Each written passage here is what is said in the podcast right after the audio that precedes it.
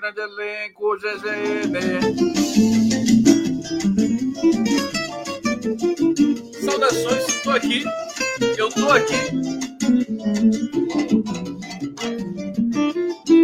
Hoje é quinta-feira, quinto, né? Quinto. Sejam todos bem-vindos aqui.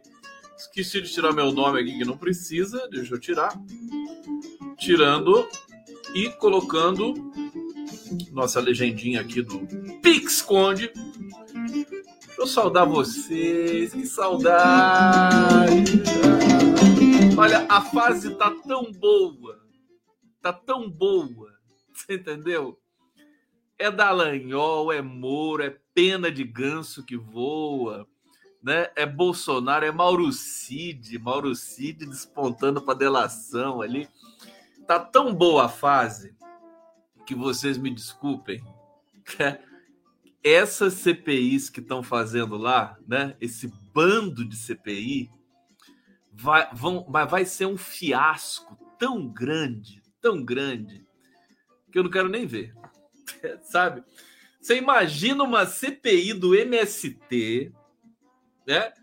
Que vai ter como relator o Ricardo Salles, que é praticamente um bandido solto, né?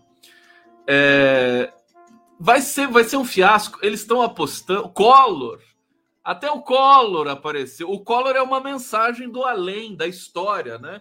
Tipo assim, agora o Brasil, né? vai, vai é, é, acertar as contas com seu passado também, né? O Collor é isso, veio de presente. É, é o seguinte, o, o, o, esses, esses parlamentares de direita, é, que estão achando que vão, que querem atacar, eles não entenderam o que, que é o governo Lula ainda. O governo Lula não é o governo do PT. O governo Lula é, um, é, é uma. Nem a gente sabe o direito que é o governo Lula. Né? É o vice ao Alckmin. Você tem o Arthur Lira ali, que é traíra, mas tá lá conversando.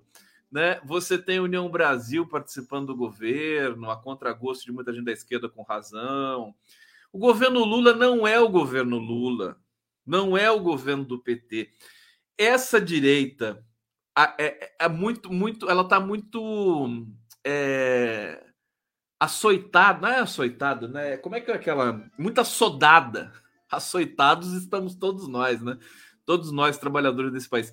Tá muita, muita sodada, muita, muita volúpia, muita sede ao pote. Você vê, quatro, cinco CPIs, cinco, né?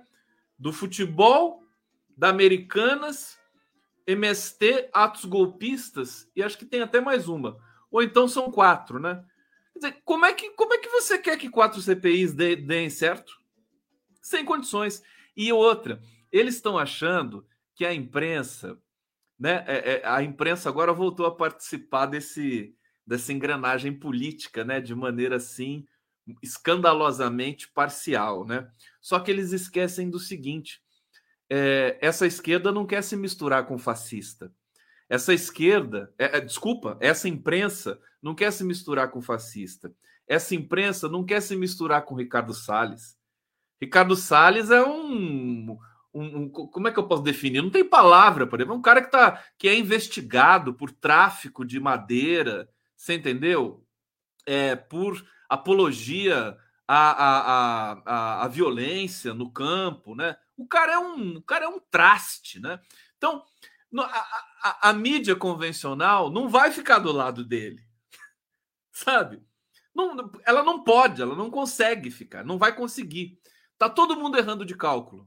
Todo mundo errando de cálculo nessa história aí.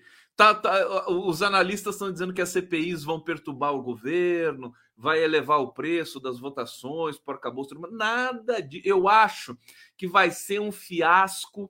Anotem o que eu estou dizendo e me cobrem depois. Eu sempre peço para anotar e cobrar depois, né? É, é verdade? é, vai ser um fiasco. Né? Eles estão em baixa, a direita, a extrema-direita, sobretudo, está tá em baixa, estão sendo investigados, estão sendo presos. Né?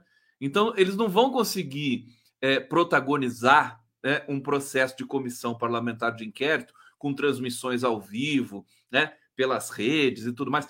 Eu acho que vai ser um fiasco. Eu estou preparado para o fiasco.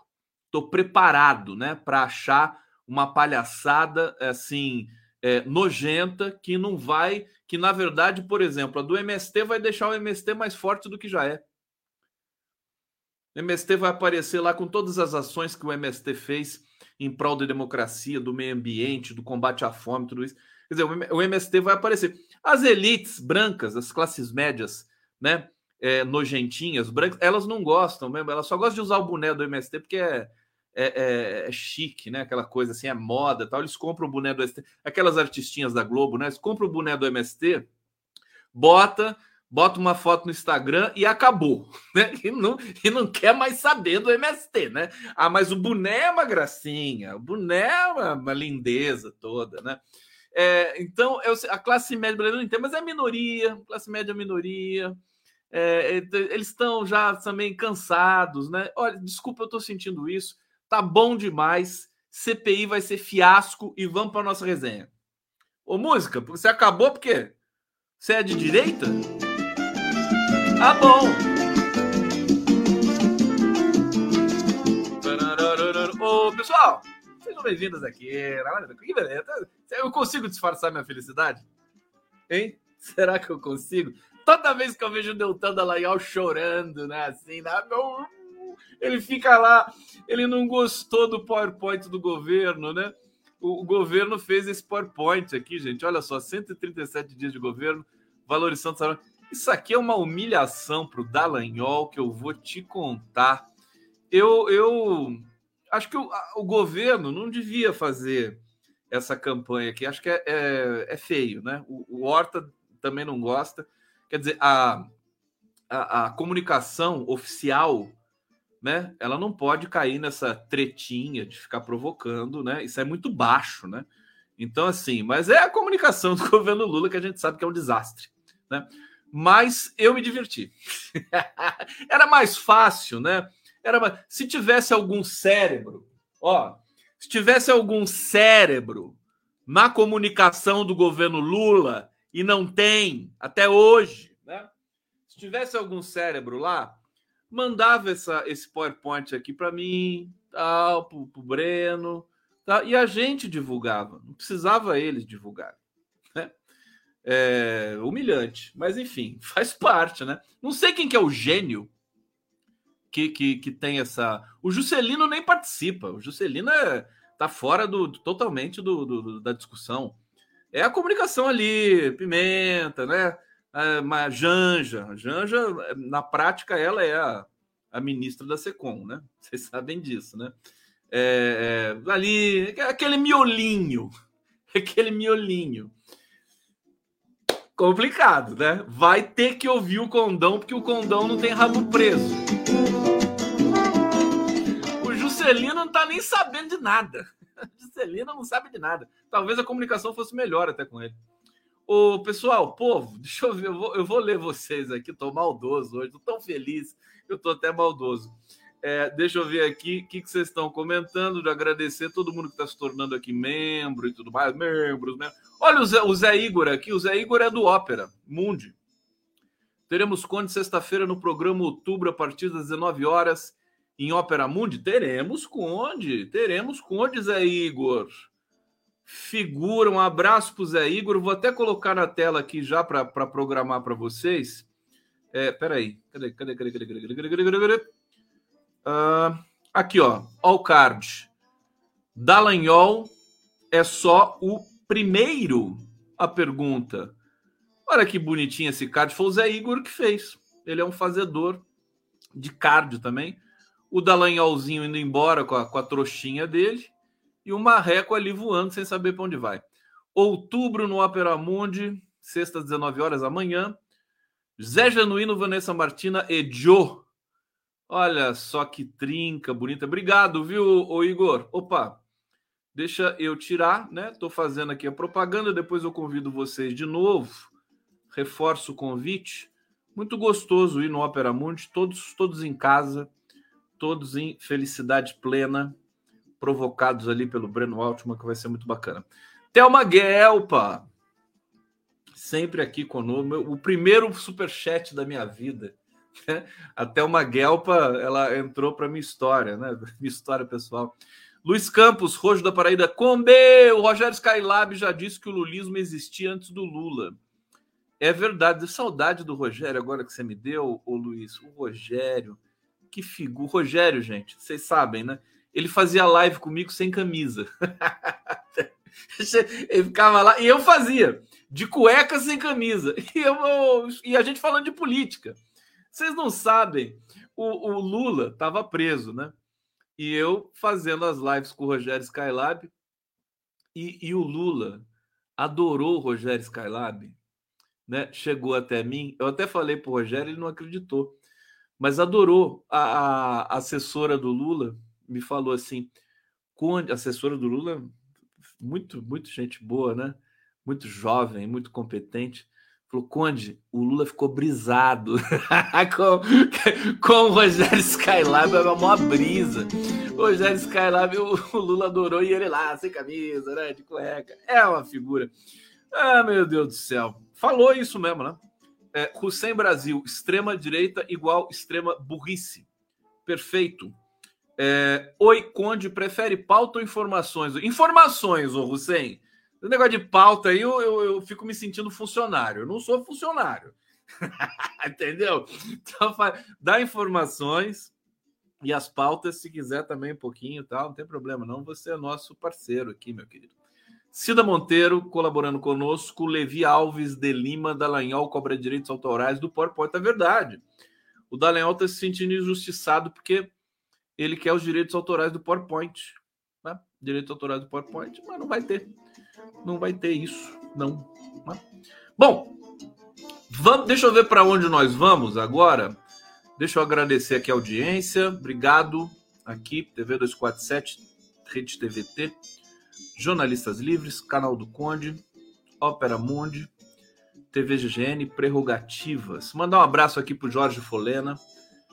Querido, falou que ele é um grande jurista, professor, professor. Não, ele não é professor, ele é um pesquisador é, do Rio de Janeiro. Falou que acompanha as lives, então te mando um abraço, querido Folena. Mandar um abraço também para Luzia Cantal. Luzia, ó, um beijo. Está assistindo a live, querida? Vamos conversar, hein?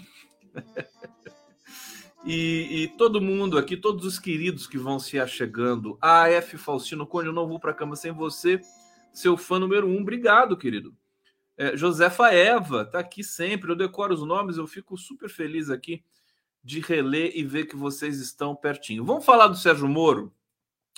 É, primeira coisa, que, que rolou um, uma informação de um jornalista do portal IG, de nome Daniel César, né? Ele disse o seguinte: Sérgio Moro cogita renunciar o seu mandato e deixar o país. Sérgio Moro ficou em pânico, ficou alarmado com a cassação do Deltan Dallagnol. Ele sabe o que aguarda, né? Ele sabe o que está guardado para ele. É, motivo da renúncia seria é, para antecipar uma possível cassação do mandato. O Moro está com medo que nem o Bolsonaro, e o Moro é medroso mesmo, né? Não é impossível. O Bolsonaro pode até não fugir, mas o Moro, esse, esse foge, né? Então, tem que fazer o que o Tacla Duran pediu para fazer. Mete uma tornozeleira nele, né? E tira o passaporte dele. Porque o Moro tem as suas conexões nos Estados Unidos. O Moro vai hoje para os Estados Unidos e arruma casa, emprego, comida, roupa lavada lá no dia seguinte, né? É... Então é importante que a gente fique atento a isso.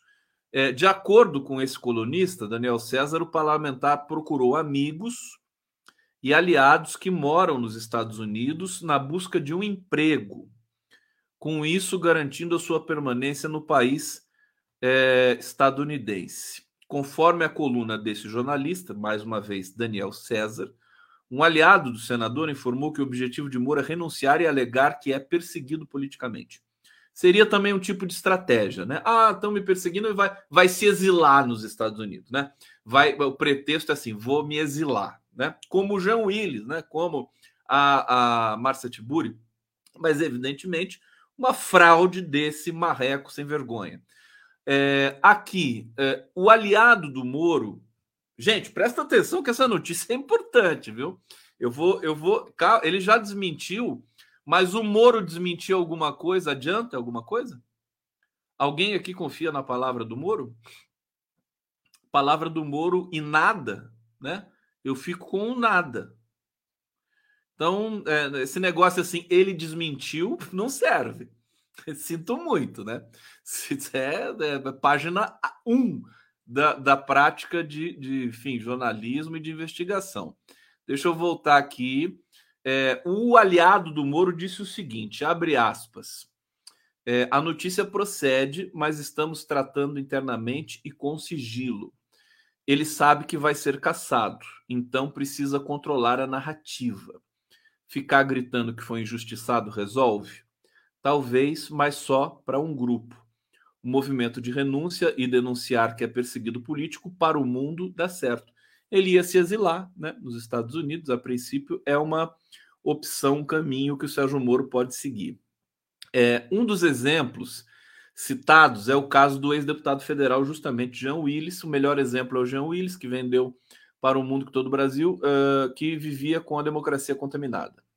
O aliado do senador ainda apontou que a tendência é que o Moro vire o Jean Willis da direita. Vai vendo, vai vendo. Eu não tinha nem lido isso e já tinha falado do Jean para vocês.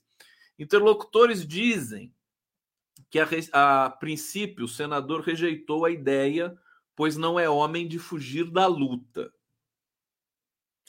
No entanto, com a cassação do seu mandato, gente, eu não liguei isso aqui hoje, estou aqui morrendo de calor, esse negócio, porque tá frio também, né? Mas é que eu tenho que fechar o estúdio para não vazar o som para o quarteirão inteiro. É, interlocutores dizem que a princípio o senador rejeitou a ideia, não é de fugir da luta. É, blá, blá. Outro ponto que fez o senador mudar de opinião foi a garantia de um bom emprego no exterior. Existe a problematização da esposa né? Problematização da. Só um aliado do Moro para falar. Existe a problematização da esposa. Ela está muito feliz como deputada e não quer ir embora do Brasil. Mas isso é facilmente contornável. Aponta um aliado do senador. Questionado sobre quando a renúncia deve acontecer, a resposta foi vaga. Quando ele sentir que está emparedado e que é a única alternativa. Vale lembrar que o mandato de Moro já foi questionado no Tribunal Regional Eleitoral do Paraná. É, Partido Liberal, sigla do, do verme, né, do pestilento, foi à justiça para caçar o mandato do senador. A ação pede investigação de supostas irregularidades em gastos e doações antecipadas na campanha de Moro. Caixa 2, né? O Moro é acusado de Caixa 2, é um processo que está correndo uh, tanto na Justiça de Curitiba quanto na Justiça no âmbito federal também, no TRE do Paraná. Acho que é só no TRE do Paraná, né? Enfim, é isso. Mas o Moro tem muita pendência na vida dele. Bom, vamos avançar aqui. Música. Vou tomar mais um gole da minha água. O passarinho não bebe. É. Afinal de contas, Deixa eu ver como é que tá isso aqui, essa bagunça aqui, todo mundo aqui feliz no bate-papo do Conde.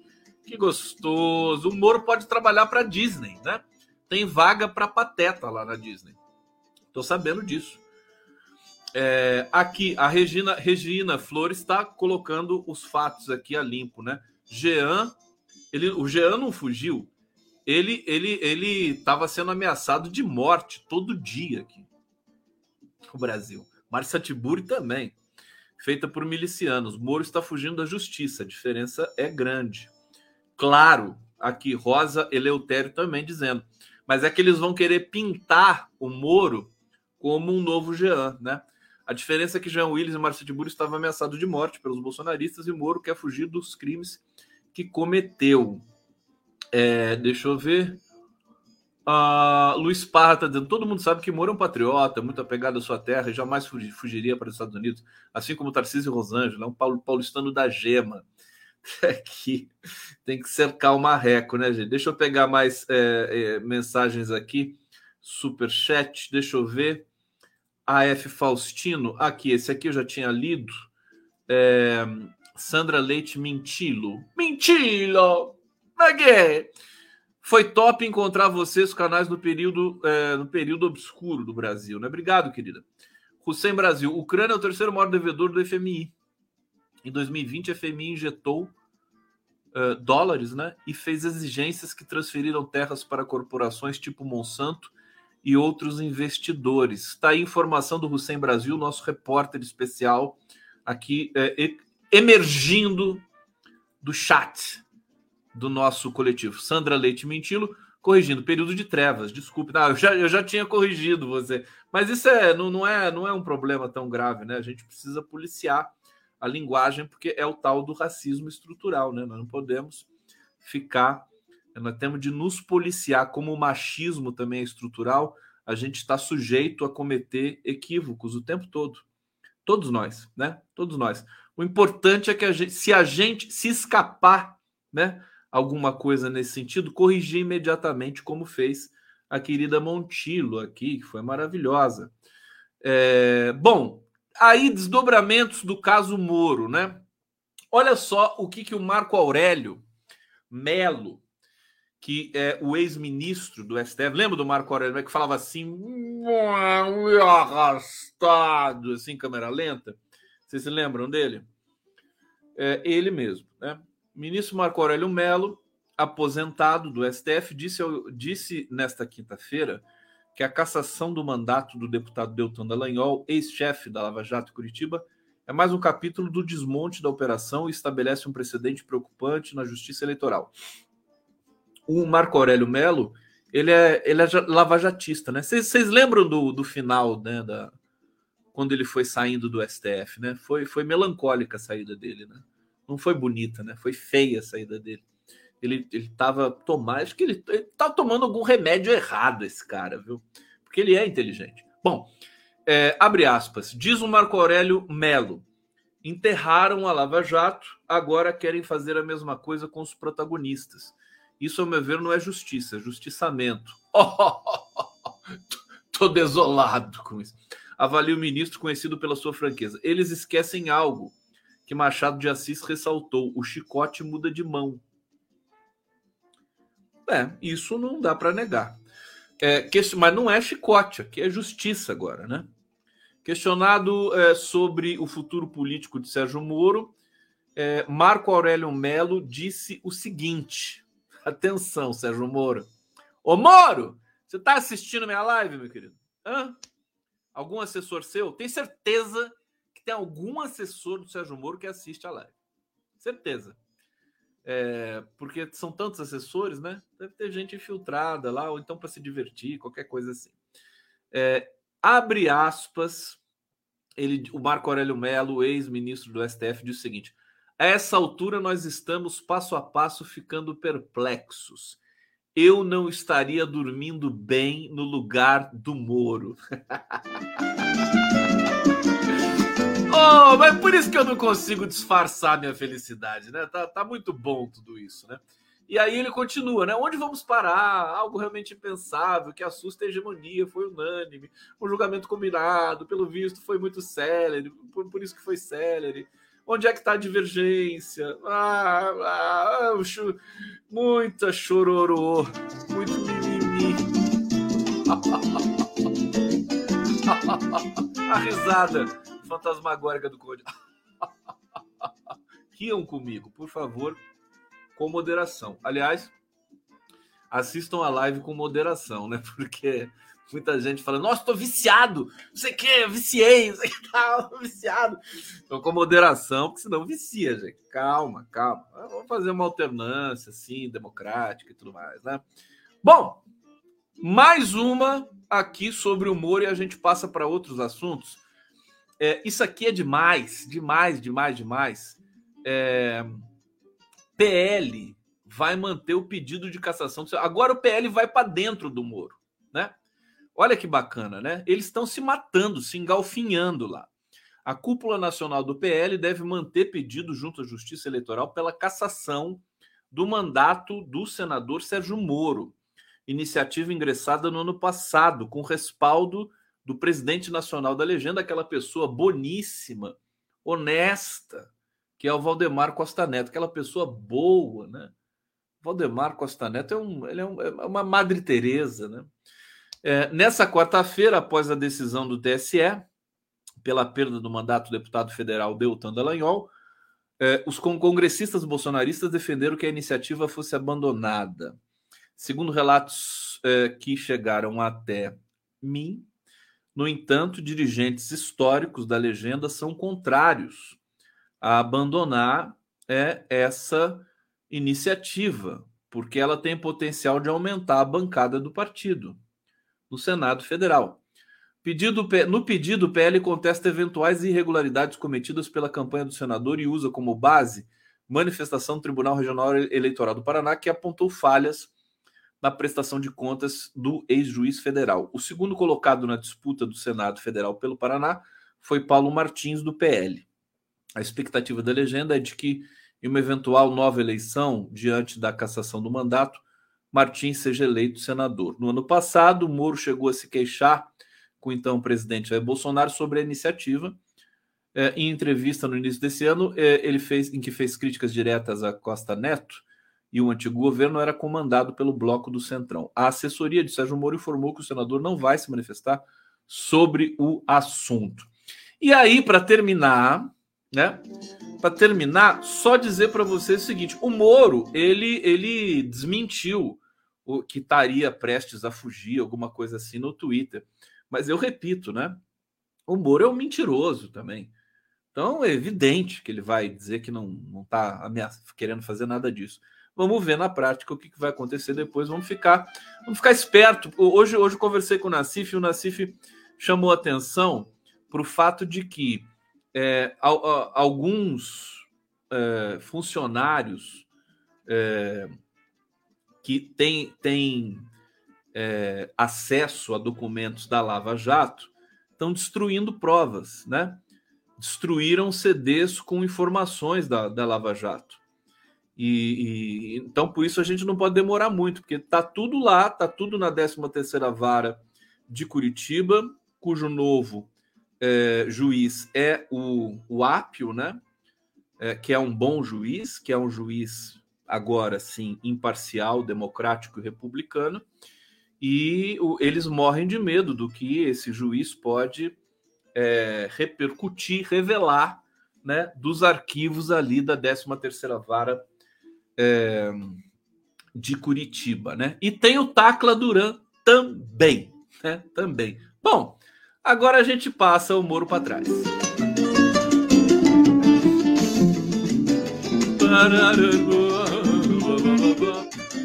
Valentim Almeida. Bom, aqui um colega me disse que é muito cococó para pouco ovo. É. É. Ah, muito cocó. Eu lembrei do cocoricó.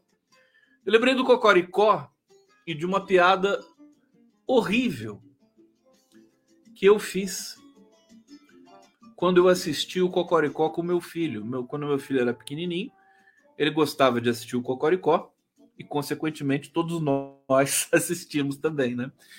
E vocês querem ouvir a piada que eu fiz do Cocoricó? É? Sim? Não? Bom, então tá bom. Então não vou contar, ué. Vocês não querem, tudo bem. Vai depois. A piada era horrível mesmo. Era horrível mesmo. Olha, o Prerrogativas entrou é, com um pedido, né?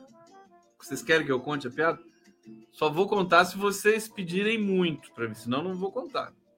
O Grupo Prerrogativas apresentou uma petição à Procuradoria-Geral da República pedindo que Deltan Dallagnol seja investigado por uma série de fatos elencados pelo deputado federal Glauber Braga, em discurso na Câmara. O deputado Rocha questionou, entre outras coisas, se é verdade que Dallagnol adquiriu dois. Braga, né? Não Rocha, né? Glauber Braga. É, questionou, entre outras coisas, se é verdade que o Dallagnol adquiriu dois apartamentos de 400 metros quadrados cada um no edifício Plymouth Rios, em Curitiba. É, o primeiro comprado por 1,8 milhão de reais, quando o preço de avaliação do prédio era de 2,3 milhões e outro foi comprado em leilão em nome de sua esposa por 2 milhões. Perguntou também no discurso se o ex-deputado Cassado comprou quatro lojas da Hering é, em shoppings de Curitiba, todas em nome de seus familiares. A negociação disse teria sido conduzida diretamente por Dallagnol. Ele tem muito esqueleto no armário, né? É, o deputado seguiu com questionamentos sobre diárias recebidas pelos, pelos procuradores da Lava Jato, quando Dallagnol coordenava a operação também sobre palestras remuneradas dadas por ele na época. O discurso é o de petição do Prerrogativas. O discurso e foi agregado à petição do Prerrogativas, né? É, antes do Dallagnol perder o mandato. Vamos repetir o pedido do foro adequado. Disse o MAC, meu querido Marco Aurélio de Carvalho. É, aqui, o, o Deltan Dallagnol respondeu e insultou prerrogativas, né? Ele disse: o grupo Prerrogativas, mais conhecido como Clube da Impunidade, tem pouco a fazer a não ser perseguir seus adversários políticos e todas as iniciativas que, que tomam só comprovam que eles não são e nem nunca foram garantistas de verdade, mas sim uma guerrilha petista servil a todas as vontades e desejos de Lula. Disse Dallagnol por meio da nota. Qualquer pedido do Prerrogativas contra mim é uma medalha de honra que fiz, eh, de que fiz o certo na minha luta contra a corrupção. Ah, ele é tão infantil, Dallagnol, né? Imagina o Prerrogativas, imagina isso no, no grupo do Prerro, o que, que eles estão falando lá nessa altura do campeonato, né? Porque nos WhatsApp, né? Porque ali tem gente que não gosta do Lula no Prerrogativas. Tem gente que, né, no fim, acabou gostando em função da situação do país. Mas são, são advogados das mais é, díspares e diversas é, orientações político-ideológicas que tem ali, sabe? No Prerrogativas não é essa unanimidade, não. Enfim, é um grupo que zela pela democracia. Aí sim pode se falar em. Querem que eu conte a piada? Não, acho que não, né? Vocês estão aqui reclamando, né? Não, não conta. Se é ruim, não conta. O Hussein Brasil está aqui. Muitos esqueletos no armário da família Dallagnol. É, pela prisão preventiva da turma da Lava Jato. Cadê a CPI do TRF4 da 13ª Vara de Curitiba? E a Evelyn Canizares. Oi, também sou da Unicamp Química 86 e mestrado. Oi, Evelyn, você está conversando com quem? Comigo? É, eu sou da Unicamp também. Mas eu entrei depois lá. Químico 86. Ah, bom, tá lido aqui. Deixa eu ver. Sobre o Brasil, se eu já li isso aqui. Bom, a, vocês querem a piada? Não, tem gente que pediu, falou, não, não conta, conta logo. Pô, pela Bela tá doida aqui já, né? Ah, conta, senão eu não vou dormir. Então, não, eu vou contar. Eu vou contar. Agora eu vou contar, tá? É assim, piada é assim. É... A, a, a filha a filha da galinha pintadinha, né? Uma pintinha, piada de criança, tá, gente? Uma pintinha, né? A filha da galinha pintadinha estava em casa assistindo televisão e colocou no Jornal Nacional, né? Aí ela ficou ali assistindo o Jornal Nacional e falou assim para a mãe dela, para a galinha pintadinha. Falou: Mamãe, mamãe, tô chocada. E aí a galinha pintadinha falou para ela assim: minha filha, você foi chocada. É essa piada. Não é bonitinha?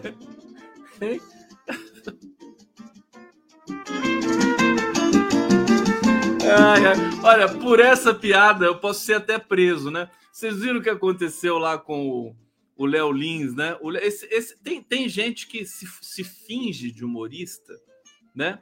Se finge de humorista para vender preconceito, para vender horror, né? É, e, e esse, esse é o caso. Léo Lins agora está sendo interpelado, não pode sair da cidade de São Paulo. Esse pessoal do CQC, tudo fascistoide, tudo, tudo. Danilo Gentili, sabe? Isso aí, é, é, se puderem, eles vão continuar é, produzindo preconceito e, e, ódio com o que eles fazem, que não é humor, né? O cara faz show de stand-up de ódio, que o Léo Lins fala. Por isso que eu gosto dessas piadinhas assim fofinhas, sabe? Muito chocada. Você foi já tão doce, tão puro, tão bonito. Bom, vamos lá. Olha só. Prerrogativo, tá na hora da vinheta? Gente, eu tô com saudade da vinheta que eu fiz para vocês aqui de, de, de, de, presente. Eu vou colocar agora aqui. Sinto, depois eu coloco. Tomar café, almoçar e jantar. Tá aqui a vinheta que eu fiz com todo amor para vocês. Vocês nem pedem ela.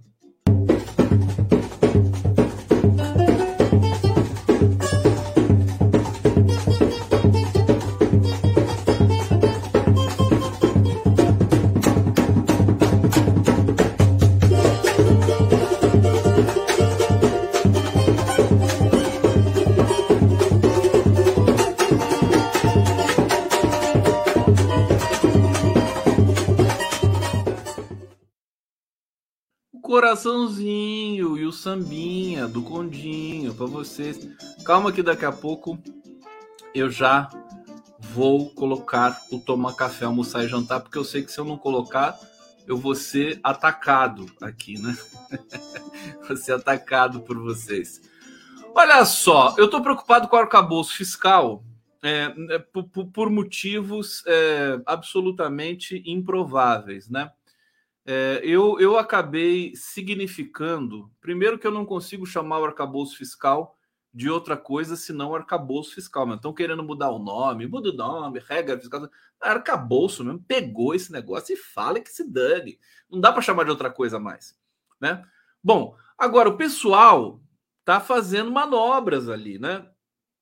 Eu acho que vai dar BO esse negócio. Eu não estou torcendo para isso, evidente mas a vida é perigosa, né? Já diria Guimarães Rosa. É, manobras do arcabouço fiscal turbinam o gasto do governo em até 82 bilhões em 2024.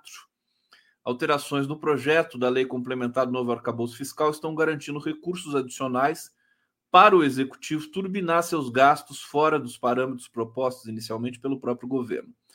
Pelo menos duas mudanças já chamaram a atenção de especialistas: a autorização para gastos crescerem no máximo previsto pela regra em 2024, e a permissão permanente para o governo usar a inflação a favor de mais despesas em caso de repique dos preços até o final do ano. O, pessoal, o que o pessoal não contabiliza é que a inflação está despencando no Brasil.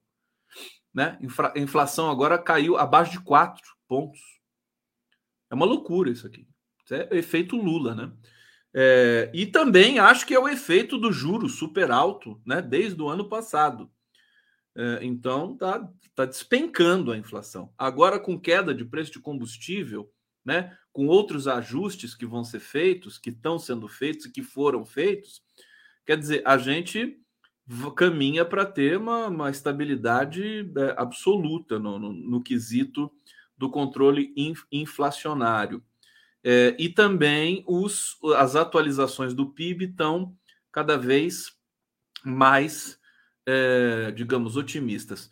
O Nassif, hoje, que ele é um especialista, muito mais é, é tem muito mais lastro para falar sobre isso, ele ainda está pessimista. Ele está dizendo aí que tem lojas, né? Que a Magalu, a ação da Magalu é, caiu de 20 reais para 3 reais, alguma coisa assim e que tem lojas, tem, tem empresas aí que vão quebrar.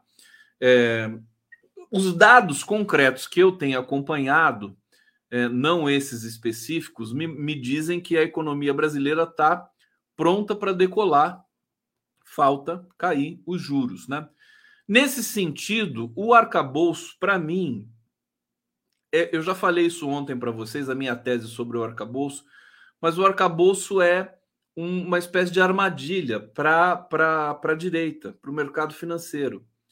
É um, é, um, é um conjunto ali de regras para que o mercado caia, caia né, no blefe de que este governo Lula vai ser um governo é, que só vai pensar na responsabilidade fiscal.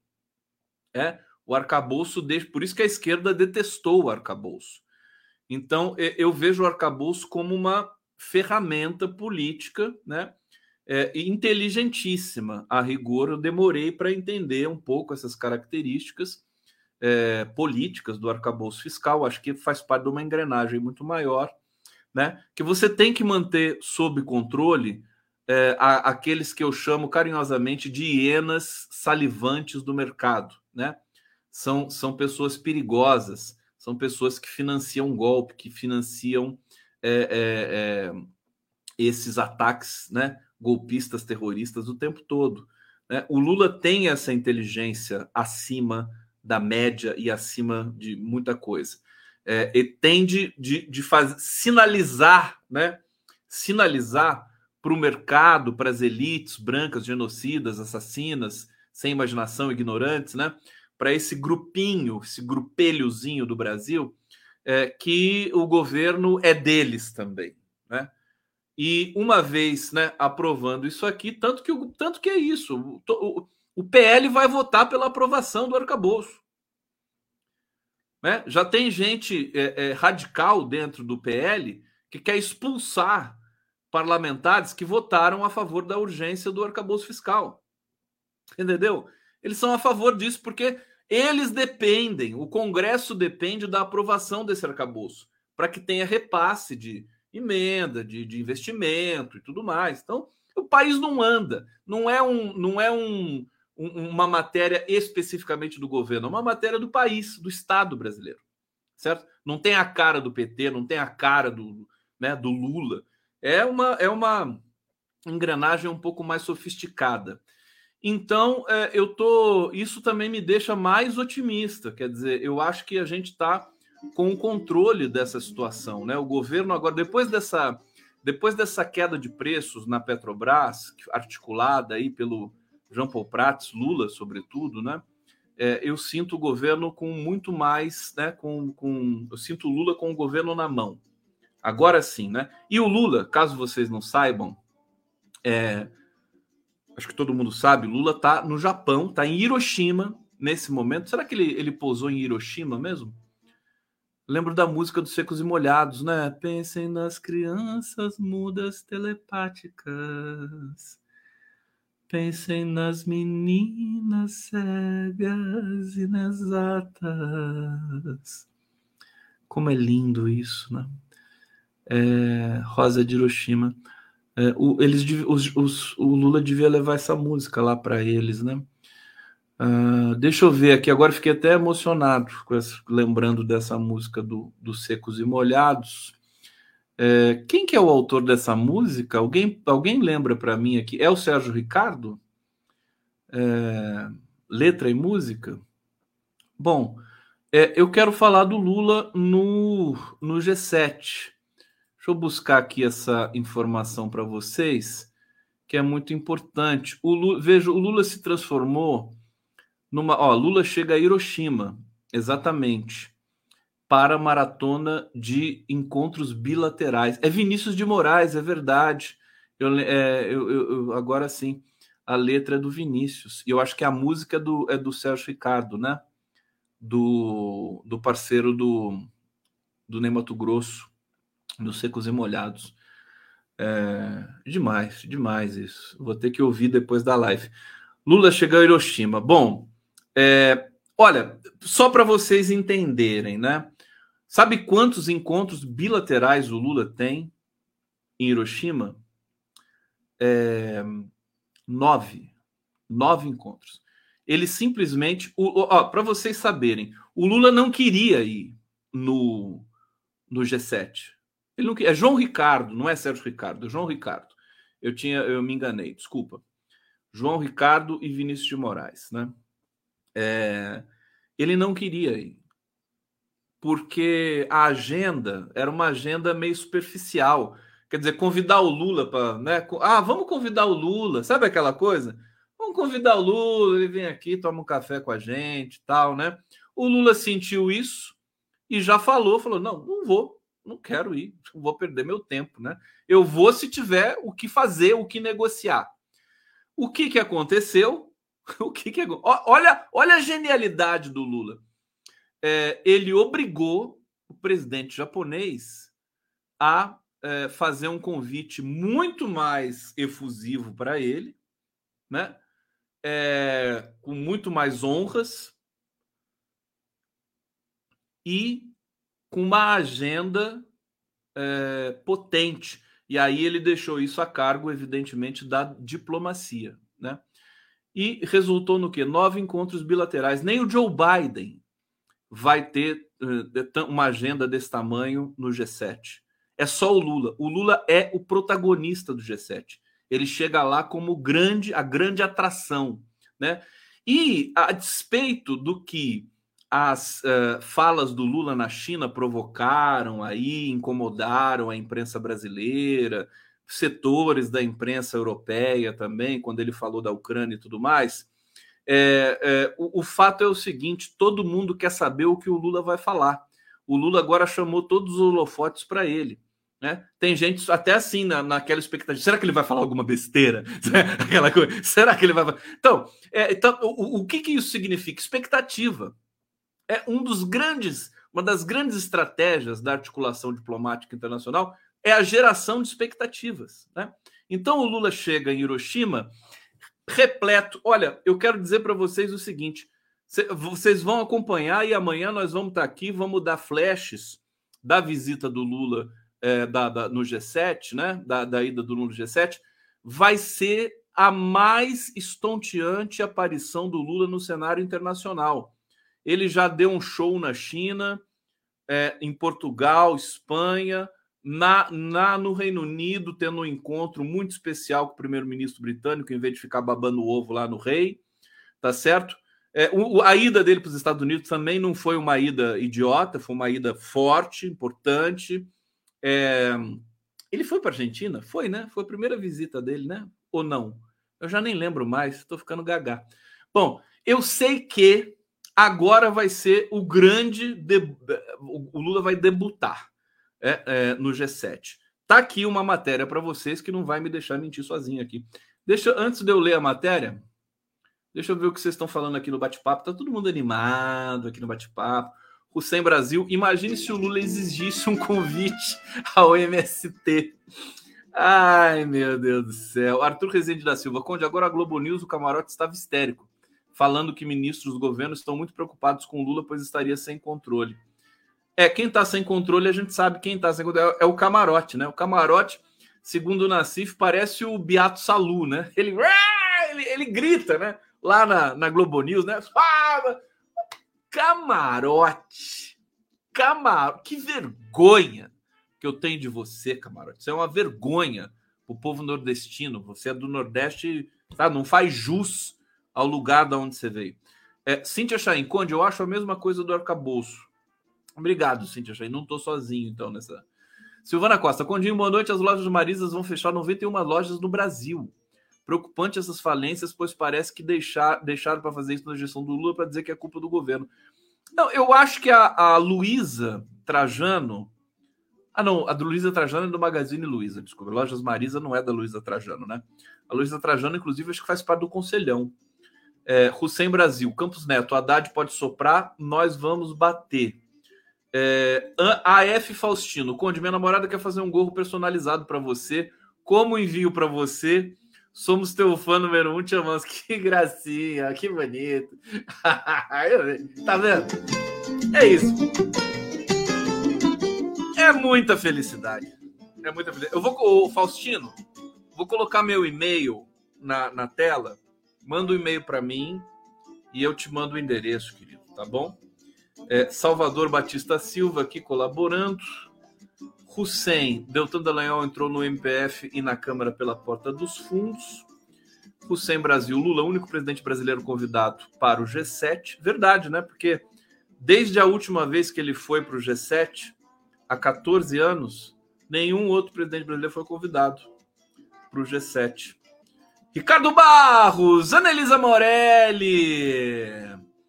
É, a, vamos lá, deixa eu, deixa então eu continuar, deixa eu ler uma matéria boa aqui que foi escrita sobre a, o Lula no, no, em Hiroshima, né? Bom, avião do presidente Lula pousou no aeroporto de Hiroshima minutos antes da meia-noite desta quinta-feira, no horário local, e a comitiva seguiu direto para o Anna Crown Plaza Hotel, onde ele ficará hospedado até segunda-feira, quando voltará ao Brasil. É, pelo Twitter, é, com fotos da chegada, o líder brasileiro afirmou que a agenda de encontros bilaterais começa amanhã, uma maratona, né? É, e agora, boa noite, aqui está tarde. Antes, sobrevoando o Pacífico, o petista havia registrado sim, a Terra é redonda. O Lula descobriu que a Terra é redonda agora porque ele voou pelo Pacífico e chegou no outro lado do planeta Terra, que é redondo, claro. É, o voo durou 28 horas. Sem parar? Será que foi sem parar? Hein? Alguém pode me dizer se foi sem parar? 28 horas? Gente, o que, que é isso? Do, é, segundo a comitiva brasileira, apesar da recomendação médica para reduzir o ritmo de viagens, devido às dores que tem no quadril, o Lula pode operar o quadril, né? Possibilidade de submeter uma cirurgia, mas o Lula vai tirar de letra isso. É, vai cumprir nos próximos três dias uma maratona de reuniões bilaterais, entrevistas coletivas durante a cúpula do G7. O Lula vai brilhar. Preparem-se, tá, gente? Preparem-se. Grupo com algumas das maiores economias do mundo. Brasileiro e outros líderes de países emergentes foram convidados para o encontro anual. Trata-se da sétima participação de Lula no evento, nessa condição. Ele hesitou em ir, como eu disse para vocês, mas acabou aceitando na última semana o convite feito pelo anfitrião, o Japão. A última vez em que ele e o Brasil foram chamados ao G7 foi no final do seu segundo mandato, há 14 anos. Pela ordem, Lula vai se reunir com o primeiro-ministro da Austrália, Anthony Albanese, no fim da tarde dessa sexta-feira, dia 19, amanhã, portanto. É, acho que o fim da tarde do Japão, né? Deve ser daqui a pouco, né? O Lula já deve estar escovando o dente para ir lá. É, no sábado, é, dia 20, pela manhã, foram programados encontros com o primeiro-ministro Fumio Kishida. O nome do primeiro-ministro japonês é Fumio Kishida, do Japão, e o presidente Joko Widodo, né? O presidente do Japão se chama Joko Widodo da Indonésia. Não, esse é da Indonésia, desculpa. Joko Widodo. Então não precisa gritar, porque é só o japonês que grita. É, a partir do final da tarde de sábado, o presidente brasileiro fará reuniões separadas com Emmanuel Macron, presidente da França, e Olaf Scholz, primeiro-ministro da Alemanha, os principais líderes europeus. Na tarde de domingo, os encontros serão com o português Antônio Guterres, secretário-geral da ONU, e Pham Minh primeiro-ministro do Vietnã. Ainda estão em tratativas as possíveis reuniões com os primeiros ministros Narendra Modi, Narendra Modi da Índia e Justin Trudeau do Canadá. É, bom, é uma agenda espetacular, né? Fez, fez, escala na Califórnia. A Angela Naves está dizendo aqui, escala na Califórnia, né? Foi lá, parou um pouquinho, esticou as pernas, né? Colocou gasolina ali, comeu uma coxinha tal, e depois foi de volta para, né? Parou ali, foi na lanchonete do aeroporto, lá com a Janja e tudo mais, o Stuquinha, que não sai do pé dele nunca, né? E, e aí foi para o Japão. Mais 28 horas, vou te contar, hein? Tem que ter assunto para viajar tanto assim, né? É que o, o avião da presidência da República é muito confortável, né? Parece que tem uma cama lá tal, televisão, aquela coisa toda. Ah, olha só, Cesário Vieira está dizendo, não é do João Ricardo, é do Gerson Conrad. Tá aí, Cesário Vieira, Rosa de Hiroshima, Vinícius de, de Moraes, Gerson Conrad, que é o terceiro integrante do Secos e Molhados, né? Gerson Conrad, João Ricardo e Ney Mato Grosso. Falei besteira aqui mais uma vez. Ainda bem que vocês existem, né? Para corrigir as besteiras que eu falo aqui no nosso programa. Bom, é, é uma agenda fantástica. Vai se encontrar né, bilateralmente com as maiores economias do mundo né? Esse mundo pós-45 que o Lula o próprio Lula questiona Ele já se encontrou com o presidente da maior economia do mundo, que é o Xi Jinping, com o presidente da segunda maior economia do mundo, que é o Joe Biden, com o, né, com o primeiro-ministro britânico. Quer dizer, o Lula, o Lula barba, cabelo e bigode no mundo. Né? Ele simplesmente está conversando com todos os chefes de estados mais importantes do mundo. E, evidentemente, o que, que vai acontecer? Né? O Brasil volta a ser respeitadíssimo cada vez mais, já está acontecendo. É, e o Lula, como não é bobo nem nada, né? Ele traz dividendos para o Brasil.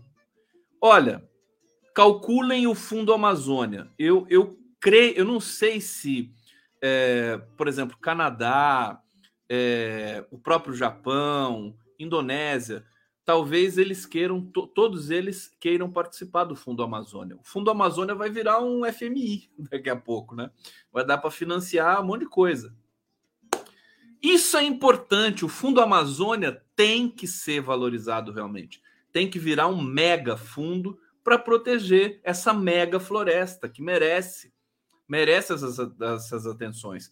E precisa ser, inclusive, compartilhado com os outros países amazônicos. Colômbia, Venezuela, Peru, Equador, né? Equador que está numa crise danada agora, é, é, Bolívia, né? Então a gente precisa Guianas, né? A gente precisa ser generoso também. O Lula está constituindo tudo isso, está fazendo uma agenda genial, fantástica, cada vez melhor, né? Está é, num crescendo. O Lula está num crescendo e vai trazer dividendos fantásticos e vai protagonizar. Acredito que os discursos do Lula no Japão e as coletivas que ele vai dar, se ele conseguir, né? Porque são muitas reuniões, pode ser que ele fique muito cansado e não consiga dar coletiva. Mas acho que vai repercutir muito forte, mais uma vez, no mundo todo, menos do Brasil, porque a imprensa brasileira detesta que o Lula repercuta aqui no Brasil, a imprensa de cativeiro brasileira. Bom, vamos lá! Quinta-feira! Viva! Live do Conde aqui para vocês. Hussein Brasil. As poltronas do, do Fab 1 estavam babadas também? Não sei. Pode ser, né? Pessoal, eu, vocês babam quando dormem? Eu, às vezes, eu babo, né? É, Carlos Tinoco. Parece que o Lamartine também babo. Esqueçam o que eu falei. É, Carlos Tinoco, grande condão, a voz noturna do Brasil. Ô, oh, que beleza, Hussein Brasil. Lula faz escolas no México e no escalas no México e no Alasca, mas falaram que foi na Califórnia. E agora, meu filho? Fez escala no Alasca? Quer, quer dizer que o Lula foi por cima, assim? É, o avião foi por cima? Gente, já pensou se acontece um problema? Vai ficar todo mundo lá no, no, no, no Alasca? Tudo gelado? Meu Deus do céu. Márcio Sam, imagina o Estuquinha no Alasca, tadinho, né? Todo friorento ele ali. Ah, ia ficar todo tremido. É, Márcio Santos, lembra do filme Agosto do Kurosawa sobre a bomba? Rapaz, é, o nome do filme é Agosto? Eu lembro desse filme, mas não lembrava do nome. É, vou, vou, procurar de novo, hein? Uma bela referência aqui. Kurosawa. É, Henri A. Saoka. Boa noite, Conde. Coronel de gravata aqui do Paraná, tão cheio que a gente exportou para Brasília. Viu o caso do Renato Freitas, deputado estadual? É, o caso que ele está sendo é, perseguido aí, mais uma vez, né, Henri? É isso, né? Tem alguma novidade no caso Renato Freitas que eu não esteja sabendo? É, ele está sendo, de novo, está sendo ameaçado de ser caçado, né? Vamos acompanhar isso. Ele não vai ser caçado, não. O Renato Freitas só fica maior, né?